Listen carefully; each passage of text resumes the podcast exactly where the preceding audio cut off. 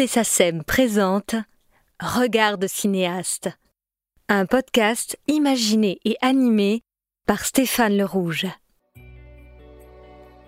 Bonjour à tous. Notre nouvel invité du podcast Regard de cinéaste est une grande figure de la comédie à la française, un prince du burlesque à l'imaginaire poétique et fertile. De ses défauts, la maladresse, la distraction, la timidité, il a fait des qualités et mieux encore, il a fait un personnage. Comme comédien, cinéaste et auteur, il fait partie de notre mémoire collective. Les enfants du XXIe siècle continuent à percevoir au présent ses réussites majuscules comme le distrait, le grand blond avec une chaussure noire, le jouet, la chèvre. Avec lui, nous allons évoquer son rapport intime à la musique, surtout à partir du moment où, devenu metteur en scène, il a dû apprendre à dialoguer avec un compositeur. Bonjour Pierre Richard. Bonjour. Alors on va aujourd'hui évoquer votre rapport à la musique, ou plutôt aux musiques, aux musiques au pluriel. Donc vous avez grandi à Valenciennes, dans un milieu euh, socialement favorisé, donc une famille aristocrato-industrielle. Quelle place occupait la musique dans votre jeunesse, notamment la variété et le jazz? Tout à coup, j'ai pris euh, connaissance du jazz. C'était à ce moment-là les grandes années du New Orleans. Armstrong, euh, évidemment. Johnny Dodds avec lui, je me souviens plus, sa femme Saint-Cyr, je me souviens plus de son prénom. D'autres aussi, bien sûr. On était comme ça, quatre ou cinq copains en classe. Il y avait un petit marchand de disques et on s'était même inscrit, on était, faisait partie du Hot Club de France. Hein. De Panassier, tiens. Hugues. Hugues Panassier, je peux dire son nom. Alors c'était notre grand plaisir, c'est de se retrouver chez ce petit disquaire qui était devenu un copain et qui nous disait je viens de recevoir un 78 tours. et si je me souviens quand même très précisément de celui que je préférais, c'était un, des morceaux du, Hot Five d'Armstrong qui s'appelait Potato Hit Blues. Bon, c'était parmi tous ceux-là mon préféré. Et il n'y a pas longtemps, je lis un petit entrefilet de Woody Allen qui disait mon disque préféré c'était Potato Hill Blues. C'est curieux. C'est émouvant, ouais. Que, que, lui et moi, on, sans le savoir, Bref, on avait même réussi à faire, faire venir des grands orchestres. Comme Quand Basie est venu à Lille, euh, on avait 17 euh, ans, hein. on n'y connaissait rien dans la gestion des choses. Je sais plus, il y avait probablement quelqu'un qui nous aidait. Le théâtre de, de Valenciennes avait accepté. Et donc Lionel Hampton est venu à Valenciennes, ce qui est quand même un exploit. C'est pas la Valenciennes, c'est pas Marseille ou. Par contre, je me souviens d'ailleurs qu'on était très inquiets parce qu'à 9h moins 10, il y avait la moitié des musiciens qui s'étaient éparpillés dans, le... dans, dans, tous les bars du coin. On était en train de chercher partout où ils étaient pour les ramener dans la salle. Est-ce que vous sentiez ou pas presque une rupture générationnelle musicalement parlant par rapport à vos, à vos parents, à vos grands-parents? Dans un de vos livres, vous dites que votre père vous montrait en exemple au niveau de la trompette Georges Jouvin et sa trompette d'or, alors que vous, vous rêviez d'Armstrong ou des premiers Miles Davis. Euh, Petit à petit, alors il y avait les grands orchestres, Duke Ellington, Count Basie, est arrivé ensuite la musique euh, avec alors Miles Davis, le bebop, oui, le bebop, Charlie Parker, Charlie Parker. C'est là d'ailleurs où il y a commencé à y avoir une scission entre Panassier et il y avait le Hot Club et le Jazzot. Il y a une scission. Entre les modernes et les traditionnels. Les modernes et les traditionnels. Le premier disant que le bebop c'était une déviance euh, regrettable et les autres disant que les autres il y en a commencé à en avoir marre c'était toujours la même chose. Enfin bref il y avait cette scission qu'on a toujours connue dans toutes les dans tous les arts. Et, vous avez appris la trompette à un moment donné. Ah ça c'était l'époque du New Orleans. Parce que alors justement nous cinq ou six on s'est dit ben pourquoi on ferait pas ça nous-mêmes?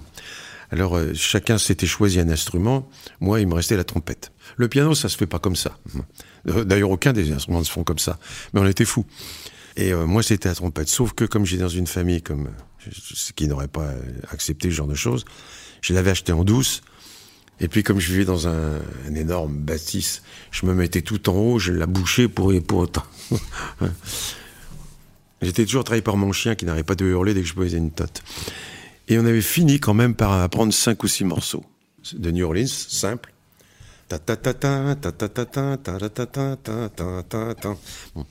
On répétait comme ça le dimanche matin chez, chez, un ami.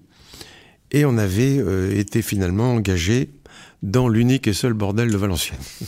ça n'a pas été beaucoup plus loin. Euh, Mais qui vous avait donné ces cours de trompette Mais moi, personne.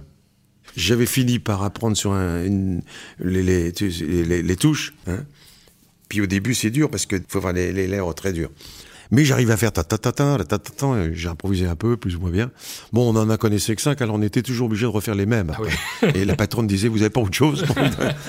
Puisqu'on avait que les cinq. Bon. Et puis ça s'est arrêté là parce que d'abord parce qu'après j'ai passé le bac et après je suis rentré sur Paris. Puis de toute façon, franchement, euh, euh, valait mieux que j'aille vers d'autres. euh, J'étais parti pour le cinéma. Mais vous n'avez pas eu d'hésitation sur votre vocation entre la musique et la comédie? Oui, oui. pardon. Moi, j'ai pas pensé un instant que je serais musicien. J'aimais bien la danse, mais j'ai pas pensé que je serais musicien, ni même chanteur. C'est après que ça m'a amusé de danser. C'est après que ça m'a amusé de chanter parfois quand on me le proposait. Alors justement, à vos débuts en cabaret, vous croisez Barbara, vous croisez Brassens, vous chantez en duo euh, avec Jean Bouchot euh, lorsque vous avez été en, vous avez travaillé en binôme euh, avec lui. Ça, vous créez d'ailleurs une pièce originale de Jean Bouchot, ça s'appelle Qu'est-ce qu'est-ce, dont Georges Moustaki a écrit la musique originale qu'il joue tous les soirs. à- Avec nous d'ailleurs, parce qu'à l'époque, il était, il était en plein dans le trou, si je puis dire. Donc Moustaki, les Qu'est-ce qu'est-ce, et en même temps, la première fois où la France entière vous entend chanter, c'est avec ceci.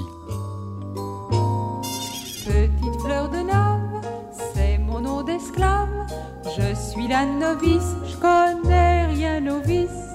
Mais je suis bien brave, je veux qu'on me débrave.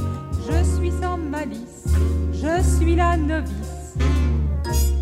Eh, Ouah, toi, moi, t'es pas au courant Attends que je t'y mette. Je suis un vétéran de la trottinette.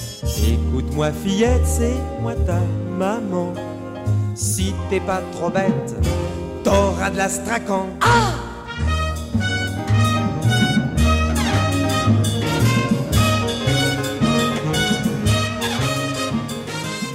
Ça, c'est un extrait d'une émission de variété, mais je vais dire haut de gamme, mais presque d'avant-garde. Coralnik. Coralnik, Jacques Rosier qui réalisait en, al- en alternance, produit par Michel Arnaud, Mhm. ni fugue ni raisin. Ça, La chanson s'appelle La Leçon, musique d'Antoine Duhamel, paroles de Jean-Loup Dabadi, tous les deux à leur début, comme vous, C'est drôle, hein. on était tous à nos débuts. filmé à la gare de l'Est. C'est la première fois où vraiment, bah, il n'y avait qu'une chaîne à l'époque sur le RTF. La France entière vous découvre à la fois comme comédien, comme Ouais. danseur et comme chanteur. Qu'a représenté cette étape Mais des découvre, c'est un grand mot. hein. Ça n'a pas fait. euh, Et dans la même émission, il y avait euh, des gens beaucoup plus connus que moi et on en parlait beaucoup plus des autres que de moi. Hein, je ne peux pas dire on m'a découvert. Wow, oh, c'est lui. Non, il y avait deux types qui étaient intéressants à l'époque. Que deux pour moi à la télé, qui a toujours été assez sévère avec la télé, il faut bien le dire. hein. Mais c'était euh, Jean-Christophe Averti et Koralnik. Koralnik était suisse. Pour moi, ils ont apporté énormément à, à la télé. Puis d'ailleurs, ils étaient trop bien pour qu'on les garde et on les a plus revus. Ça vous fait quoi, par exemple, de passer en studio, d'enregistrer la chanson, et ensuite on la diffuse sur le plateau, vous êtes filmé, et vous dansez sur la musique, etc. Est-ce que vous avez l'impression de rejoindre un tout petit peu vos modèles, Gene Kelly et Aster, toute proportion gardée Toute proportion gardée, ça m'a rappelé, euh, euh, ça m'a rappelé effectivement Daniké. Toute proportion gardée. Mais euh, c'est vrai que tout à coup, là, je chantais et je dansais, comme Daniké au fond. Euh, je dansais aussi bien que Daniké, mais euh, je chantais mieux que moi. Et Duhamel, parce que quel personnage Parce que c'est un compositeur qui venait du dodécaphonisme. Ouais, mais ça, souvent ils sont comme ça. Duhamel était un personnage étrange d'ailleurs, euh, qu'il est devenu de plus en plus. Parce qu'à l'époque, il était un peu comme tout le monde, et à la fin, il était vraiment comme personne. Et- mais et je l'ai revu, euh, il est, on aurait dit un, un grand prêtre hindou. euh, il avait une barbe qui arrivait jusqu'au nombril, hein, une espèce de, de- Très attachant, oui. très attachant. Mais du, Duhamel, c'était touchant parce que, je le cite, euh, dans une interview, il a dit Je pensais que la personnalité polyvalente de Pierre était trop anglo-saxonne, trop élitiste pour toucher le grand public. Il dit Je me suis trompé. Pas complètement. Peut-être qu'après, oui, mais il a, à ce moment-là, pas complètement, parce que justement, comme vous venez de dire, euh, on peut pas dire qu'on m'a découvert dans, dans, dans, dans cette même si je dansais vraiment bien, je, je, les- je ai gardés, enfin, c'est dans, dans mes archives personnelles où je dansais, c'est- j'ai dit, ouais, je dansais bien quand même. Et puis, euh, je, je chantais pas si mal, mais euh, même, mais euh, ça a pas fait un boom. Et c'est pour ça qu'il a dû dire ça. Et je lui en sais gré d'avoir dit une chose pareille, parce que donc ça veut dire que lui, il l'a prévu avant, avant que j'arrive. Après, il y a eu Yves Robert, rencontre au théâtre, qui va devenir un peu votre père de cinéma, puisqu'il vous donne un tout petit rôle Mmh. euh, dans, dans Alexandre le Bienheureux. Et ensuite, il va vous pousser à écrire et à mettre en scène ce, votre premier long métrage qu'il va coproduire avec Gaumont, Le Distrait, donc Mmh. film que vous coécrivez avec euh, André Ruellan, qui est un film dans lequel finalement vous créez vraiment euh, votre personnage d'inadapté à la société et notamment à la société de consommation, puisque c'est le sujet du, du- du film. Euh, à quel moment du film, de la confection du distrait, vous avez commencé à penser à la musique? Mais d'abord, déjà, dans le distrait, il y a une, un ou deux moments, surtout un, où je danse, au milieu des ballots de paille. Et j'avais fait comme ça comme si c'était une télé, j'avais des ballots de paille qui, avec une ouverture, et à travers l'ouverture, la caméra me, distinguait de l'autre côté en train de danser. Bon, de toute façon, je l'avais profondément, ça, en moi. C'est, pas, je l'ai pas, euh, tiens, euh, tiens, si.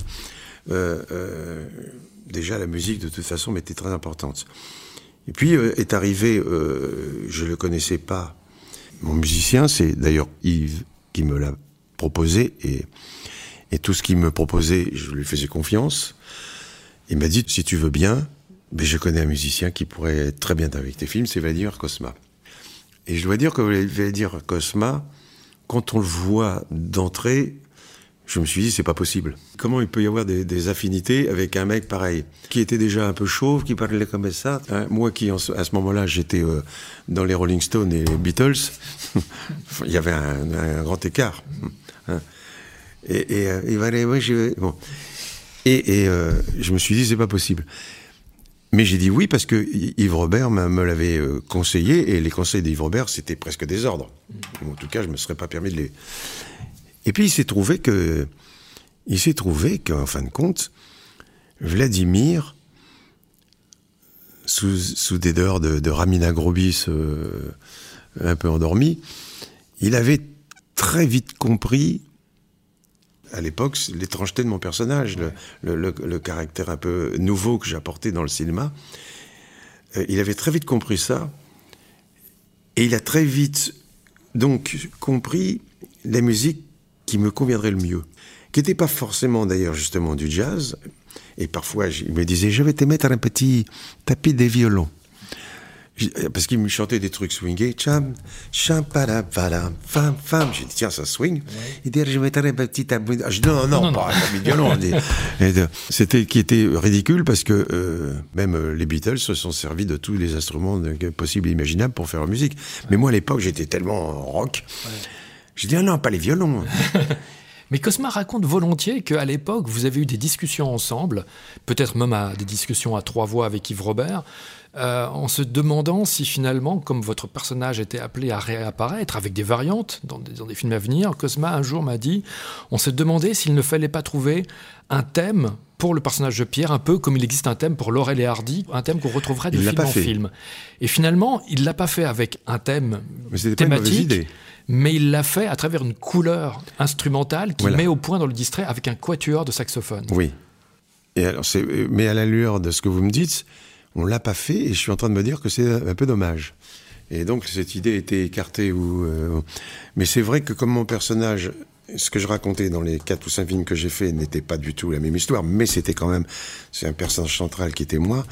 C'est vrai qu'au fond, on aurait pu penser que euh, que chaque fois que j'apparaîtrais, on, on pourrait y avoir comme les, les, les, Laurel et Hardy. Laurel et Hardy. Il l'a pas fait, mais par contre, ce qu'il avait très bien vite compris, il, cherchait des instruments qui coïncident avec l'étrangeté de mon personnage. Par exemple, dans le distrait, il y avait de la clarinette, mais au lieu, bon, la clarinette, c'est un, instrument basique, mais lui, il avait demandé au musicien, au clarinettiste, de retirer la moitié de l'instrument. La, clarinette, ça fait, je sais pas, à peu près un mètre, mais le, clarinettiste, n'avait plus que 50 cm, ce qui donnait une, un son, pas tout à fait le même, et même différent, qui était une, un son un peu clownesque, je sais pas comment dire, qui décalait un peu les choses et qui, qui convenait parfaitement à mon personnage. Il a cherché comme ça toujours des, des musiques ou des arrangements. C'est plus des arrangements que les musiques. Les musiques, je- il, les, il les avait facilement. À l'époque, il improvisait comme il voulait. Mais il cherchait toujours des arrangements qui coïncident avec l'histoire. Pour ter- terminer avec cette, cette réflexion, euh, le, le- dans le Grand Blond, euh, quelle belle idée d'avoir demandé à, à Zamfir. De, de, de, de cette, cette, flûte de pan a apporté énormément à la musique du Grand Blond. C'est là aussi cette espèce de, de, côté un peu euh, film d'espionnage de, euh, de l'Est. Hein. Ils viennent tous de l'Est là. Mais donc il a chaque fois trouvé comme ça des, un petit angle qui pouvait comme, convenir à, à ce décalage que j'ai représenté. On écoute tout de suite le distrait, qui est à la fois quelque sorte une forme de d'aboutissement euh, pour à la fois Pierre Richard et Vladimir Kosma, qui ont tous les deux comme père de cinéma Yves Robert, Pierre Richard, Vladimir Kosma, qui démarre au cinéma quasiment au même endroit et au même moment.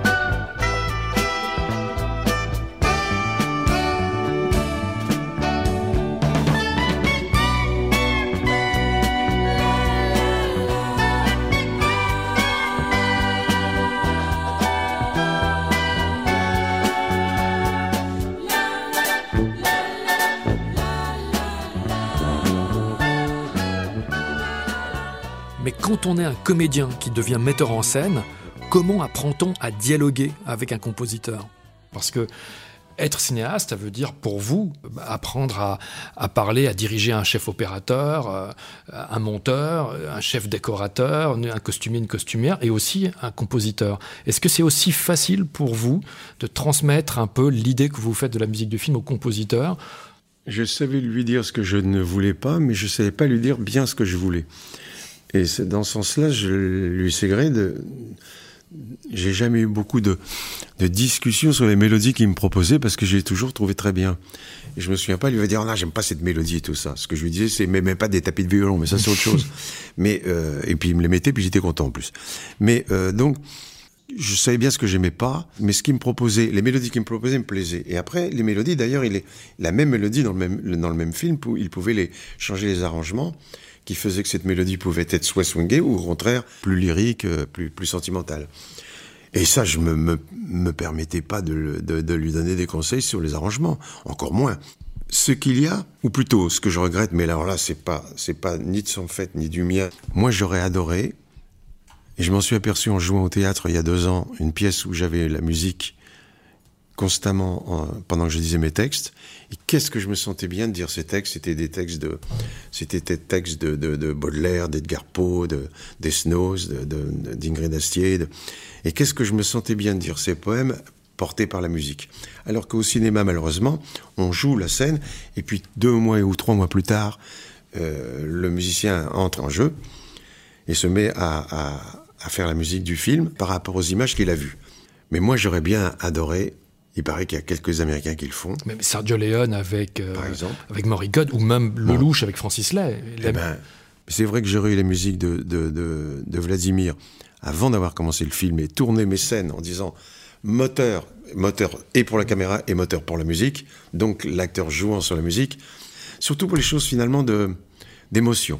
Oui, mais en même temps, quand vous voyez aujourd'hui le distrait, il y a cette grande séquence dans lesquels vous, vous, vous promenez dans la rue avec une grande plaque de tôle mmh. comme ça et, euh, et à chaque fois des Alors peut-être que je l'ai là peut-être que c'est moi qui l'ai inspiré. Oui et, et, quand on voit la séquence on a l'impression que la musique de Cosma transforme la séquence presque en midi ballet et on a presque l'impression que la séquence était tournée sur la musique parce que à chaque réorientation de votre personnage il y a des modulations Mais successives. C'est pour ça qu'à la lueur de ce que vous me dites et de ce que je viens de dire ce souhait d'avoir la musique avant, ça aurait été bien pour les scènes sentimentales ou, ou disons tristes ou lyriques, mais pas pour le comique, parce que le, le comique c'est probablement moi qui lui inspirait aussi ça, ouais.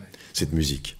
C'est quand il l'a vu, le, le, le, le, le, ballet de, de, mes jambes et de ma, de ma gestuelle, qu'il a commencé à faire tink tink tink tink et qu'il a commencé à écrire sur son piano. Alors après la distraction dans, dans le, avec le distrait, il y a un, un autre défaut qui est euh, un autre paramètre en tout cas qui est la malchance. Après la publicité, ce sont les jeux télévisés, donc mmh. vous dénoncez déjà à l'époque le nivellement par le bas. Et nous ne sommes qu'en 1972. Mmh, faut pas demander. Oui, ça s'appelle, le film s'appelle Les Malheurs d'Alfred. Comment est née, non pas pour le film, mais pour le disque, l'idée d'une chanson construite Ah, ça, sur pas- le thème du film? Ça, c'est pas moi. C'est pas moi. J'étais content, mais c'est pas moi.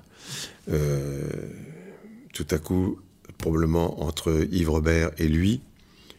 Et pourquoi on ferait pas une chanson? Pierre Delanoë a écrit les paroles. Lui, bien sûr, il y avait la musique. Ils se sont dit tous les trois, pourquoi on n'en ferait pas une chanson? Ils sont venus me dire, tiens, tu vas la chanter. Et moi, ça m'amusait, et j'ai dit oui. Et ils en ont fait un disque. Et ben voilà, mais j'étais pas l'initiateur de cette... euh, Et là, ça vous a fait quoi? Parce que c'était, est-ce que pour vous, c'était une façon un peu de raconter le sujet du film en, en version miniature? Ah oui, ça raconte bien le film en film miniature. Euh, elle- je sais qu'elle est pour moi, Alfred, le clou que j'ai pas vu. Euh, enfin, c'était toujours... Et c'était toujours sur des distractions. On fait ça en studio. Oui, je dis ça parce que je serais inca- j'aurais, j'aurais bien aimé chanter, mais j'aurais été incapable de le faire. Parce que je suis incapable de retenir une chanson, Les paroles d'une chanson. les paroles d'une chanson. Déjà dans la musique, je- je- je- il y a des choses que j'entends, c'est la, la mélodie. Puis après, je m'intéresse à des choses. Des fois, c'est la contrebasse, ou des fois, c'est. Je, je me polarise sur un instrument. Et puis les autres m'échappent un peu. C'est curieux. En tout cas, je n'ai jamais réussi à prendre une chanson par cœur. Voici donc la chanson Les Malheurs d'Alfred, Vladimir Kosma, Pierre Delanoë, pour le deuxième long métrage de Pierre Richard, cinéaste. Je suis qu'un petit pantin, le chouchou du destin. Il s'amuse avec moi, mais me revaudra ça. Un jour tu gagneras au Grand Prix de Paris. Moi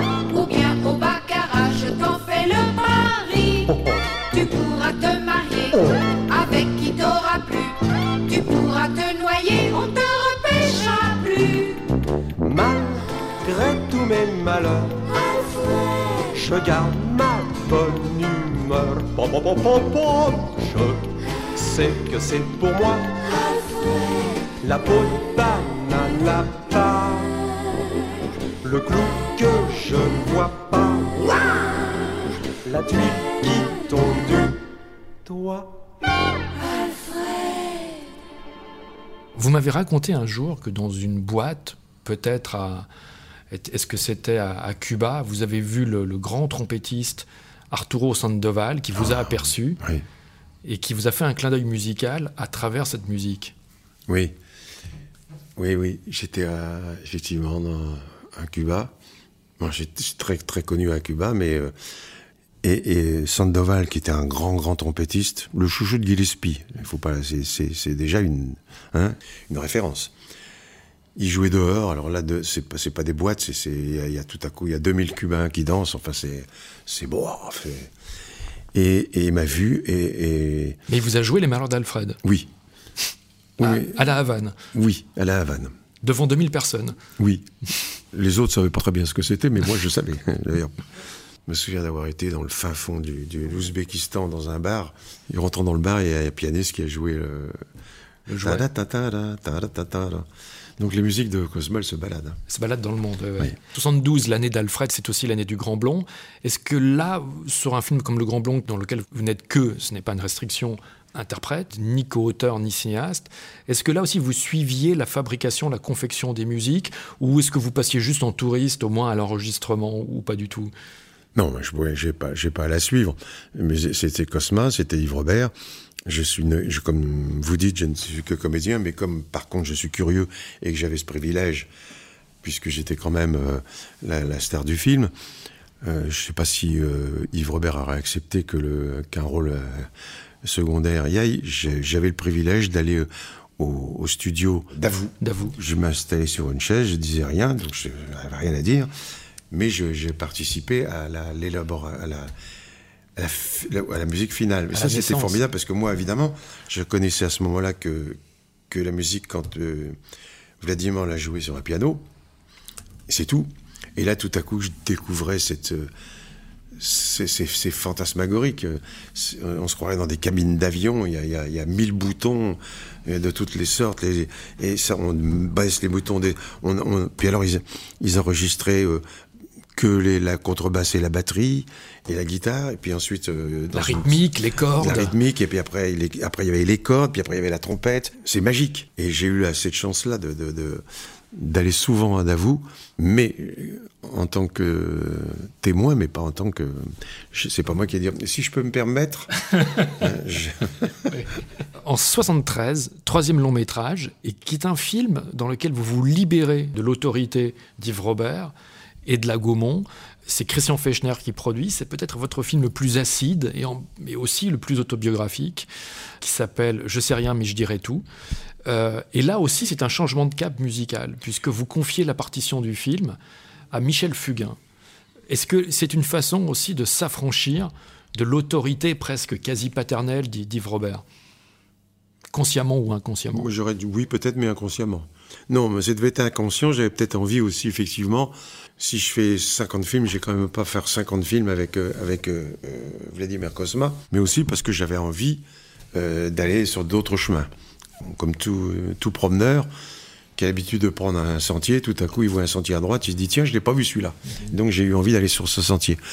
Et j'avais vu Fugain à l'Olympia, ça balançait, ça, ça, ça remuait. Euh, et je me suis dit, pourquoi pas lui demander une, à lui. Ce qu'il n'avait jamais fait, il faut le dire à l'époque. Il n'avait jamais écrit pour le cinéma. Mais d'a- d'ailleurs, c'est pour ça aussi que ça l'a amusé. Il avait comme moi peut-être l'envie d'aller ailleurs, comme j'ai envie d'aller à lui, il avait envie d'aller à moi, enfin à moi, au cinéma. Mais donc c'était amusant, intéressant. Il a même écrit une chanson euh, sur le film, qu'il a chanté lui-même, hein, pas moi. Mais qui euh, c'était une grosse vedette à l'époque. hein. Et la chanson qui ouvre le film, c'est la première fois où, dans un de vos Aussi. films, on a une chanson. Comme quoi, de toute façon, la musique, la chanson était toujours très importante pour moi, de toute façon.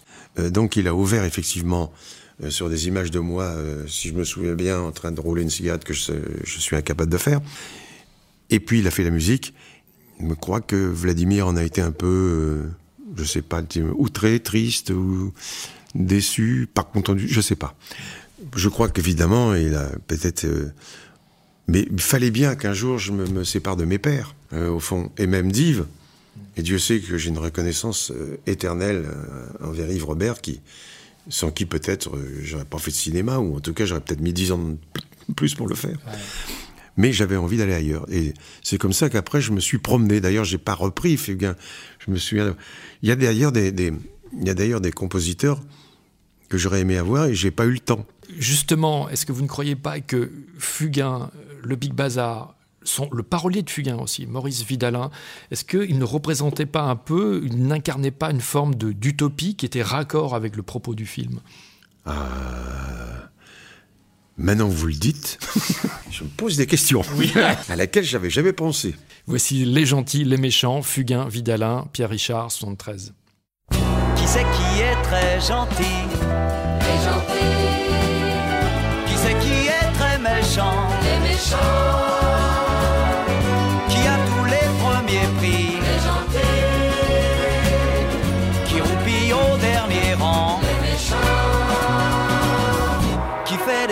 les gentils, Et qui gaspille son argent. Les méchants,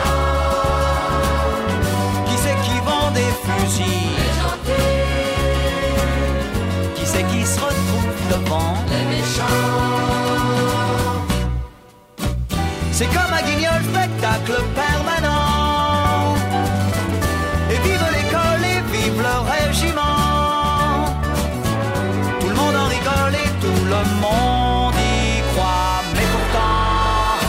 Qui t'as de l'antipathie, les gentils, pour qui t'as un gros penchant, les méchants, c'est travail, famille, patrie, les gentils. C'est la retraite à 20 ans, les méchants. Oh!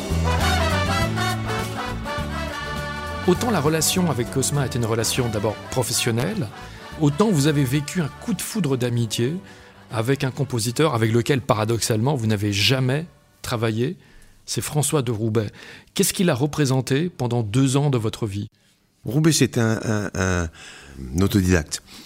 Il savait jouer de tout. Dans son salon, il y avait des guitares, il y avait quatre pianos, il y avait des trombones, il jouait du trombone. Tout ça, c'était accroché au mur. On aurait dit un musée d'instruments. Sauf que lui, il pouvait les jouer tous, les instruments. Hein, moi aussi, je peux avoir amusé d'instruments, mais de rien. Lui, il pouvait jouer de tout. Et euh, tous les samedis, presque, ou euh, souvent en tout cas, le samedi, pourquoi? Parce qu'il est habité dans un immeuble parisien, un très très bel appartement, mais on ne pouvait pas faire de la musique dans la semaine. Le samedi, comme c'était des bureaux au-dessus, en, en dessous, il pouvait se permettre de faire tout ce qu'il voulait. Donc tous les samedis, ou souvent, il jouait de la musique. Euh, il invitait ses copains musiciens, et puis des copains, pas musiciens comme moi, mais qui adoraient, et puis surtout des copains, bref. Alors nous, ceux qui ne jouaient pas, étaient, on assis dans les fauteuils et on écoutait ceux qui jouent. Mais François de avait cette espèce de, d'ouverture d'esprit que les autres n'ont pas toujours. C'est-à-dire qu'à un moment donné, nous, les, les petits, les sans grades, on avait le droit, de, de- de- à notre tour, d'aller devant les micros. On pouvait jouer tout ce qu'on voulait, n'importe comment. Alors moi, je me suis surtout pas lancé là-dedans, mais je faisais du scat, parce qu'au moins, j'avais pas, pas besoin de technique. Euh, et il enregistrait tout, même nous.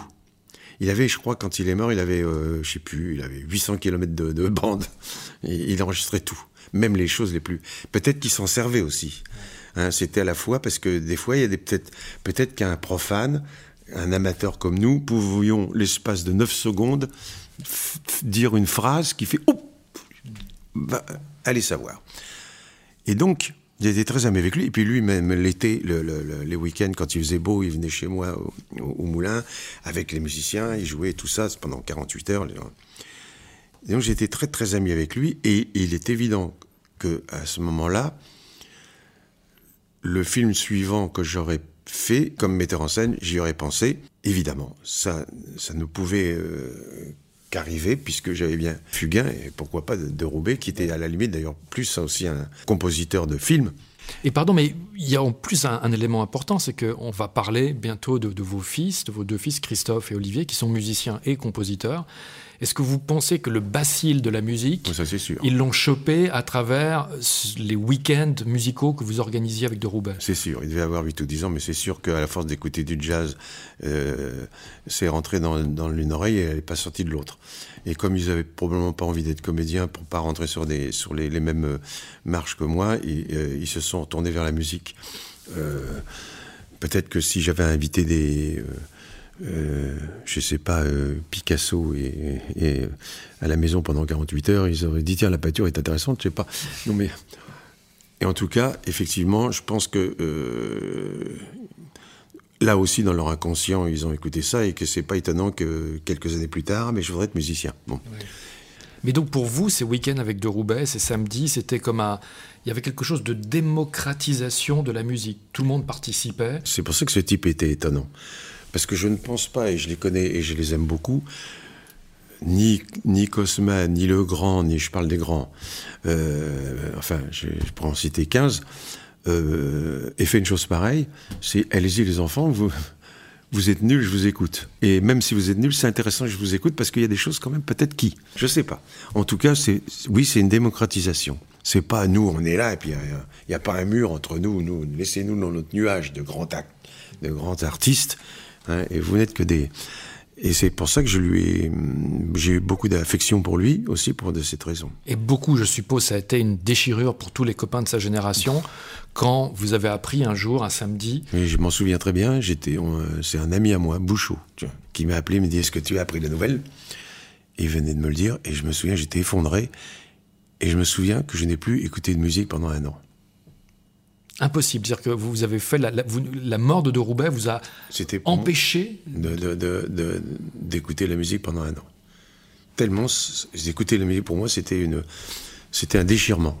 Paf, je parle pas de la sienne, n'importe quelle musique Ça vous ramenait à vos souvenirs de, de, de François. de de Roubaix. ouais. S'il y avait une partition de François de Roubaix que vous choisiriez aujourd'hui pour illustrer votre amitié, J'ai pas le droit à deux. J'aurais dit les aventuriers. Les Aventuriers.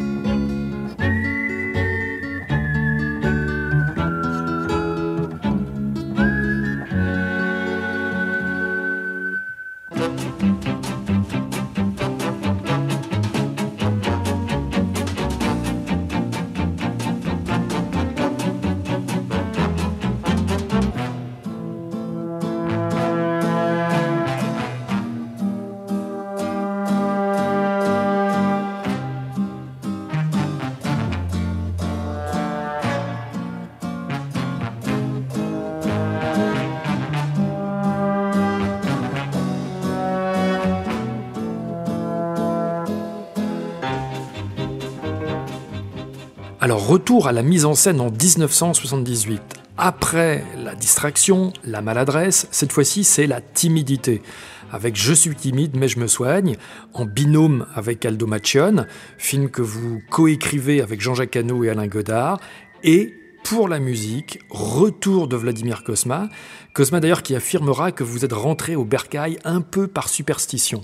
Et la force de Cosma, la force objective de Cosma, c'est de trouver pour votre personnage des idées orchestrales et timbrales toujours nouvelles. Et là, il y a. Là, je veux revenir parce que je sais que c'est pas une idée de lui, c'est une idée de moi. Là, il y a une transposition presque instrumentale de votre binôme avec Aldo à travers une basse chantante Voilà. et une flûte chantante. Voilà. La basse chantante, c'est parce que j'adorais euh, ce contrebassiste américain qui s'appelait Slam Stewart. Slam Stewart. Et Slam Stewart jouait de la contrebasse et en même temps, il, euh, note pour note évidemment, ce qu'il faisait avec ses doigts, il l'a chanté, avec- il l'a chanté. Ça évidemment, je fais la voix, mais je peux pas faire la contrebasse. Mais il y avait les deux ensemble. Et moi, j'adorais Slam Stewart et c'est là, c'est moi qui lui dis à, à Vladimir, j'aimerais bien qu'à des moments, tu te sers beaucoup de la contrebasse à la manière de Slam Stewart. Et c'est là où d'ailleurs euh, Vladimir est très fort et, il a tout de suite pigé parce que j'ai pas eu Slam Stewart. Et j'ai eu Guy Peterson, qui est d'ailleurs non seulement pas un mauvais mais un grand, et qui lui a demandé de faire ce que faisait Slam Stewart. Après, la flûte chantante, ça non, c'est une idée à lui, ça. Donc on, on a le, le duo Macion, Mhm. euh, Pierre Richard à travers ces deux instruments et avec aussi, c'est quelque chose qui est lié à la musique. C'est un peu votre signature aussi à l'époque, c'est d'avoir des génériques en dessin animé sur ces musiques de Cosma. Est-ce que c'est quelque chose aussi pour se rapprocher de l'enfance, euh, comme par exemple Blake Edwards faisait les génériques des Panthères Roses en dessin Ouais, animé également? C'est de la BD, ça, mais j'ai fait ça dès le premier film avec, avec Yves Robert, d'ailleurs. Dès le distrait, on s'est amusé à ça. Et je dois, je dois associer, à cette idée, je dois associer Yves, parce que finalement, euh, euh, c'est déjà de la, la- la BD, c'est déjà le- des petits personnages qui, au, au lieu de faire bêtement le distrait euh, avec Pierre Richard et tout ça, effectivement, le distrait, on, on voyait qu'il n'y avait pas de T au distrait. Alors, il y avait une petite, le petit T qui remontait. Euh, il y avait le point qui cherchait où se mettre, puis il se mettait au-dessus du, du i, mais en cherchant. Enfin bref, c'est- déjà, euh, ce- ça devait provoquer chez le spectateur, euh, déjà si pas des éclats de rire, il ne faut pas exagérer, mais en tout cas Un sourire. un sourire, parce que c'était déjà amusant. Et proche de mon personnage, qui est, parfois un personnage de BD. quoi. Oui, d'ailleurs dans Je suis timide, avant qu'on voit le personnage à l'écran, joué par vous, on le voit dessiné comme ça, stylisé, Stylisé. qui devient tout rouge. Je viens, voilà. Voilà. Et ça, depuis, on a, je me suis souvent servi de ça, oui. Pas toujours à la fin, mais euh, beaucoup. Et voilà, pour terminer ce premier grand entretien, je suis timide, mais je me soigne. Merci Pierre Richard. C'est moi qui vous remercie.